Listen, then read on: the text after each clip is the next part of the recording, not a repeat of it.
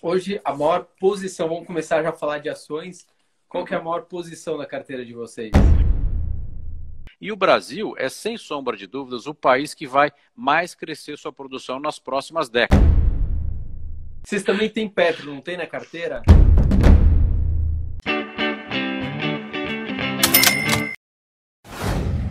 Salve, salve, bilionários! Presi presidiários, não, agora uns estão em prisão domiciliar, né? Não estão mais em prisão domiciliar, alguns estão é, no semi-aberto, outros já estão em condicional. Então, para você que está aí de novo na rua, parabéns, né? Se você realmente está aí trabalhando, pode trabalhar, né? Muita gente ficou em casa um tempão. Enfim, vamos aqui ao que interessa. Queria falar sobre a jornada bilionária que eu estou preparando já há meses e vai acontecer nos próximos dias. Daqui a pouco a gente vai encerrar as inscrições. São três aulas totalmente gratuitas que vai mudar o seu mindset, sua forma de pensar, sua forma de investir. Você que quer começar a investir ou já investe, mas não tem estratégia nenhuma, vai ali igual uma barata tonta. Se prepare para a jornada bilionária. Ah, detalhe, deixa eu pegar aqui, nossa marca de Financeware. Eu vou distribuir, olha aqui, ó 100 camisetas, não é 10, nem 30, nem 40, 100 camisetas como essa. Dá uma olhada, ó. Buffett da máfia, ó o estilão do Buffett, hein? Da máfia, hein? Vou distribuir 100 camisetas dessa para quem tiver inscrito na jornada. Então presta atenção que a gente vai lá colocar todas as informações de como ganhar uma dessas camisetas na jornada bilionária. Então tem que estar inscrito nas nossas redes sociais e estar tá inscrito na jornada que é gratuita. Como faz para eu me inscrever, Fabrício?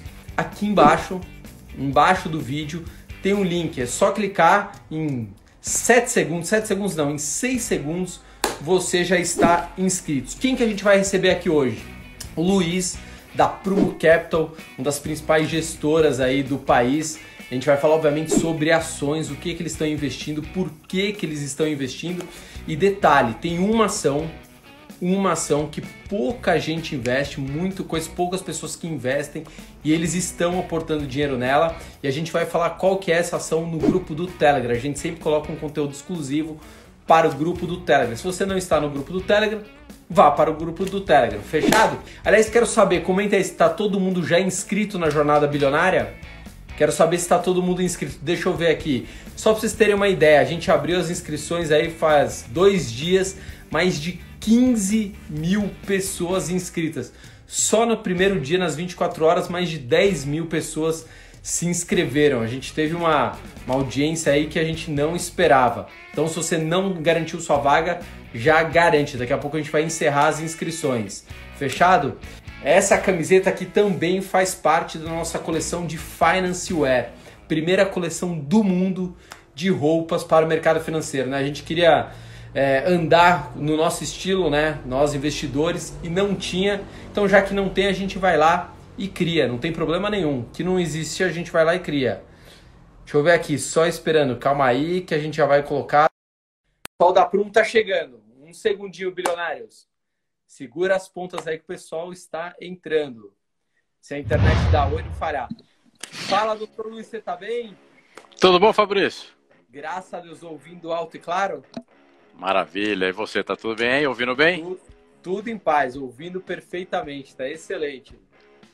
Luiz, queria, antes de a gente começar aqui a falar sobre Maravilha. ações, né, o que muita gente quer saber, o que, que você está achando dessa macroeconomia, vamos dizer assim, excesso de liquidez no mundo, bolsa subindo, ao mesmo tempo economias detonadas, desemprego subindo e vai continuar subindo aí nos próximos meses, bolsa descolada de tudo isso, me dá um panorama geral de vocês aí, uma das principais gestoras do país. Como é que vocês estão vendo todo esse cenário? Qual a expectativa?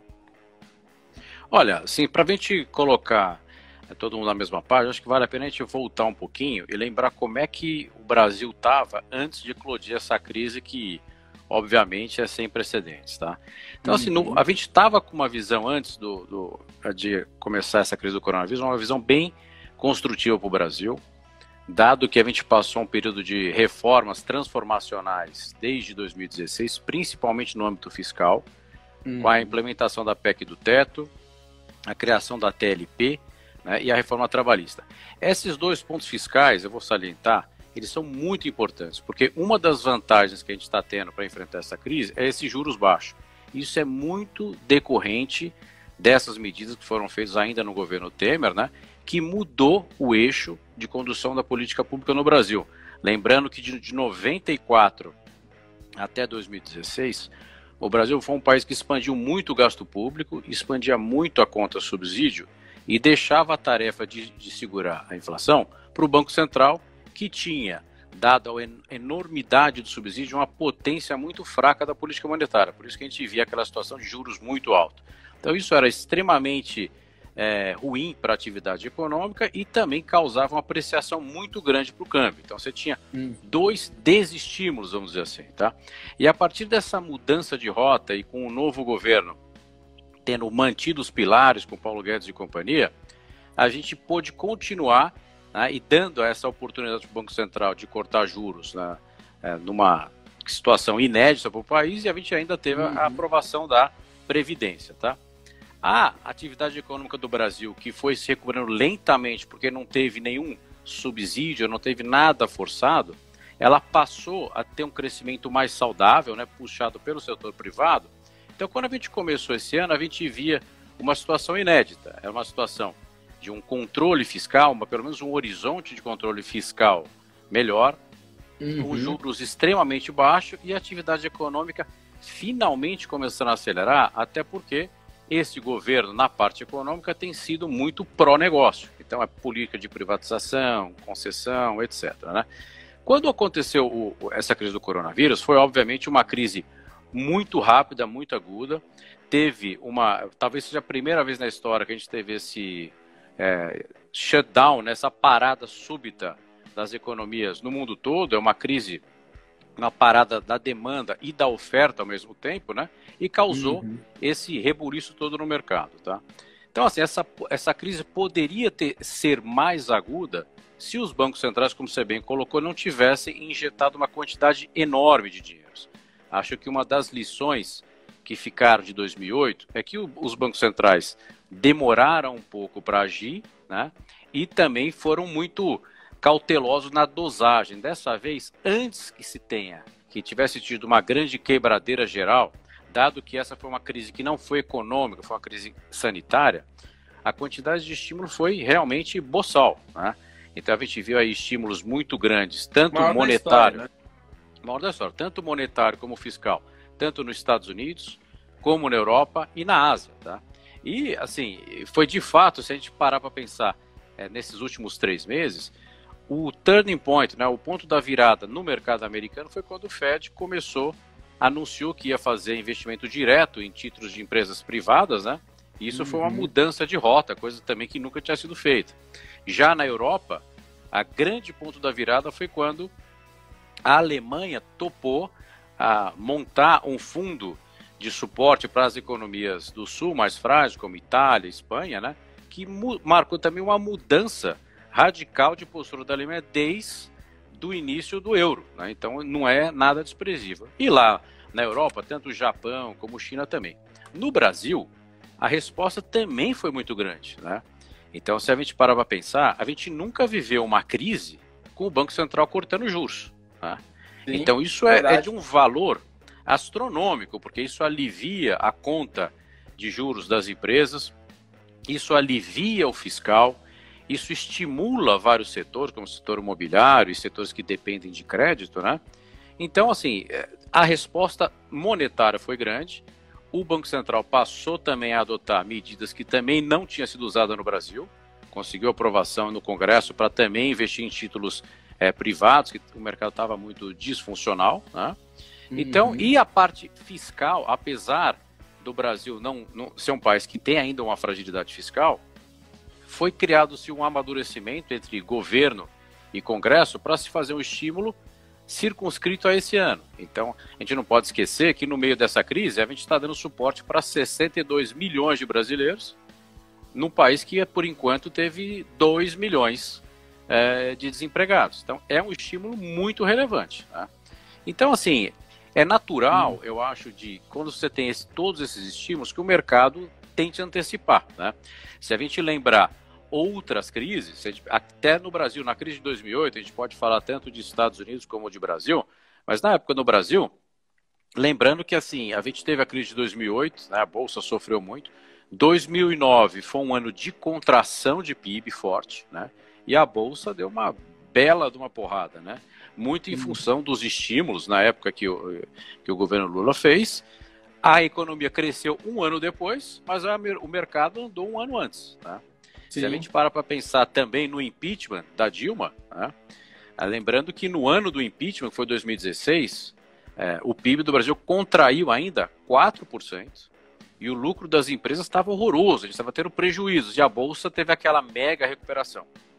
Então a bolsa, ela tem historicamente essa divergência de timing com relação à economia real. Né? Então, se todos os players estão fazendo conta, estão tentando antever o que vai acontecer, então acho que é natural, na medida que a gente não teve nenhuma ruptura econômica, né, o sistema financeiro é saudável, que a, essa quantidade de estímulos né, sirva para é, estimular os mercados e para dissipar um pouco o medo que essa crise sanitária e de saúde causou aqui, não só no país, como no, no mundo todo, né?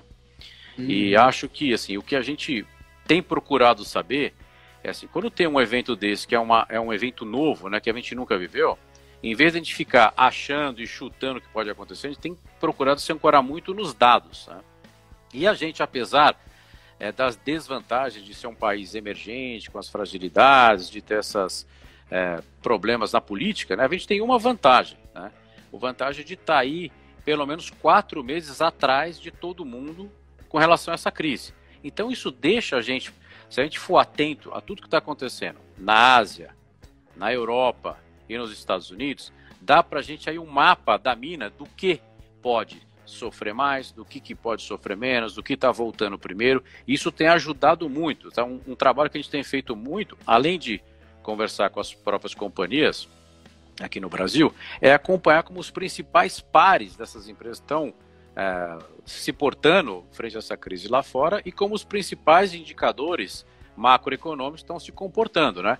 E eu te, te diria que assim, tem sido surpreendente, né? Assim, a gente tinha, todo mundo acho que ficou muito assustado, né, da, severidade da crise e, e o grau de incerteza com relação a isso. Mas tem muita coisa acontecendo, né, que vem mostrando que talvez não seja tão ruim. Obviamente que o efeito no PIB esse ano é muito grande, porque se a gente pegar é, toda a riqueza gerada num país, você parar um mês, né, você já está tendo uma queda brutal de PIB. Né? Parte do PIB já vai embora em um mês parado, dois meses parado, é inevitável. Né? Então o grande desafio é você não prorrogar tanto essa crise para que você não quebre essa, esse, essa cadeia, né? que o desemprego não fique tão, tão alto, que muitas empresas não quebrem. Então, então é uma situação é, desafiadora, né? Mas a gente tem usado é, esse, esse mapa da mina, vamos dizer assim, para a gente poder navegar melhor nesse momento de tanta incerteza. Hoje, a maior posição, vamos começar já a falar de ações. Qual que é a maior posição na carteira de vocês? A maior posição que a gente tem na carteira é uma posição que ela não foi nada impactada por essa crise, tá? Ela já era a nossa maior posição antes é, dessa correção. E por incrível que pareça, as ações chegaram a cair até 40%. Né? Uhum. O que uhum. mostra que para investir na bolsa, acho que para se construir riqueza no longo prazo, a gente não pode ser refém da bolsa. Né? A gente tem que se a gente tem que se aproveitar da bolsa e dessa volatilidade, desse medo, para se aproveitar. Né? Então, assim, a nossa maior posição é a Rumo Logística, tá? que é a maior empresa é, concessionária de, rodo, de ferrovias do Brasil. Tá? Ela está ligada num segmento que a gente acredita piamente que o Brasil tem uma vantagem estrutural, que é a produção de alimentos. E essa crise só veio reforçar um ponto né, da importância do Brasil nesse quesito de, de produção de alimentos. O mundo não pode depender só de um produtor, assim, os Estados Unidos é um grande exportador também, e o Brasil é, sem sombra de dúvidas, o país que vai mais crescer sua produção nas próximas décadas. Tá? E quando a gente pensa na Rumo, a gente tem aí uma empresa que é um monopólio natural do transporte de grãos, tá? que tem uma gestão excepcional, ela é controlada pelo grupo COSAN, e na nossa opinião, ela vale hoje mais do que ela valia em dezembro. Porque nesse período foi aprovada a renovação da malha paulista, que é a malha ferroviária que liga o Mato Grosso até o Porto de Santos, e ela vai conseguir fazer bilhões de investimento, que vai aumentar muito a produtividade da ferrovia e aumentar o volume transportado, tá? E quando você tem uma companhia que gera caixa e pode alocar muitos bilhões a uma taxa de retorno muito alta, é o sonho de qualquer um. Você tem uma empresa é, bem gerida, um bom modelo de negócio quase monopolista, com amplas possibilidades e oportunidades de crescimento. Então, essa é uma empresa que a gente já tinha como maior posição, continuamos durante a crise, assim, não ficamos nem um pouco preocupados com a queda das ações, e as ações já voltaram bastante, tá? E a gente está até mais animado. Para te dar uma ideia, meio, agora em maio foi um mês recorde para ela de movimentação e transporte de soja para o Porto de Santos. Soja e açúcar também, tá? Então uhum. é, é, é uma forma muito eficiente de você investir num negócio que tem uma taxa de retorno bastante alta num negócio que o Brasil é, dá aula para o mundo, de que é produção de alimentos. Sim, é, eu acho que te alimenta um bi, né? A cada Oi? sete habitantes, a gente alimenta um bilhão de pessoas. Exatamente. Cada sete habitantes do planeta, um come comida brasileira, né? Exatamente. E vai continuar cada vez a feijoada, mais. mas come algum tipo. É. Vocês também têm Petro, não tem na carteira? Qual? Petro, vocês têm Petrobras, não tem? Tem o Petrobras. A Petrobras é uma posição que a gente também tinha antes da crise, tá? Essa sofreu bastante. Né? Teve aí, é, obviamente, além do todo o problema do coronavírus, teve o problema do petróleo. São, foram dois Black Swans, assim, dois né, cisnes negros é, em um mês. Então as ações sofreram demais. Tá? A gente tinha é, essa posição de Petro e, e só para é, um ponto curioso, porque assim a gente historicamente a gente olha muito gestão, negócios e reinvestimento. Então, se a gente pegar o nosso histórico de 11 anos, por uns 9 anos a gente não teve investimento em nenhuma estatal por a gente ter, não ter confiança na gestão. Tá? E a gente passou a investir em Petro a partir da mudança de governo tá? e a mudança de direção que a empresa sofreu até após o impeachment. Tá? E a gente via e ainda vê uma gestão muito eficiente que está ali reduzindo a estrutura de custo, otimizando a alocação de capital da empresa, então desinvestindo de negócios menos atrativos, no momento que a Petrobras vinha crescendo a produção na área mais rentável, que era o pré-sal, tá? Então, no uhum. curto prazo, a gente teve esse impacto muito grande no preço do petróleo, né? Lembrando que o, o petróleo nos Estados Unidos chegou a, a, negociar até em valor negativo, né? Que foi uma coisa Sim. Histórica, né? E as ações da Petrobras sofreram muito. Nesse caso, a gente não aumentou nem reduziu a posição, a gente manteve a quantidade de ações. E a gente acredita agora, com o cenário um pouco mais claro, fica evidente que o petróleo já está retomando para um patamar interessante. O consumo de combustível na Ásia já voltou para um nível normal, antes da, até antes, é igual ou até um pouquinho acima do período antes da crise, porque as pessoas estão mudando de comportamento. Então as pessoas estão andando mais no carro próprio, né? Lógico que não estão andando muito de avião, mas estão andando muito mais de carro próprio do que transporte público. Então isso deixa a economia um pouco mais intensiva em energia. Na Europa, a mesma coisa. Nos Estados Unidos está voltando. E aqui acho que tem tudo para acontecer igual. Tá? E quando a gente, a gente vê e a gente conhece uma gestão boa, é em momento de crise, porque o cenário estava muito bom para ela, né?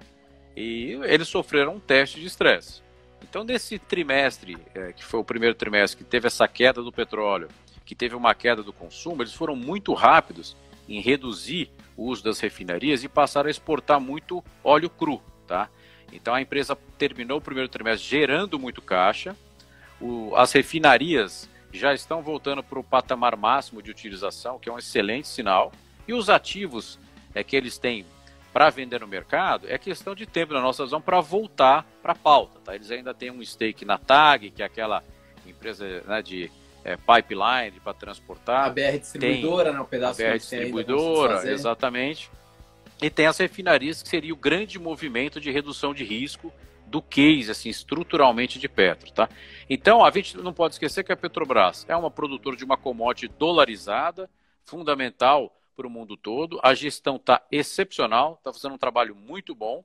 Então, a gente acredita que ela ficou extremamente barata, para essa combinação que a gente vê hoje é de preço de petróleo e é, câmbio, tá? Lembrando que na nossa tese inicial, a gente estava levando em consideração muito mais os aspectos micro que a gente está vendo na empresa do que uma aposta no preço do petróleo, mas obviamente a gente não pode ignorar.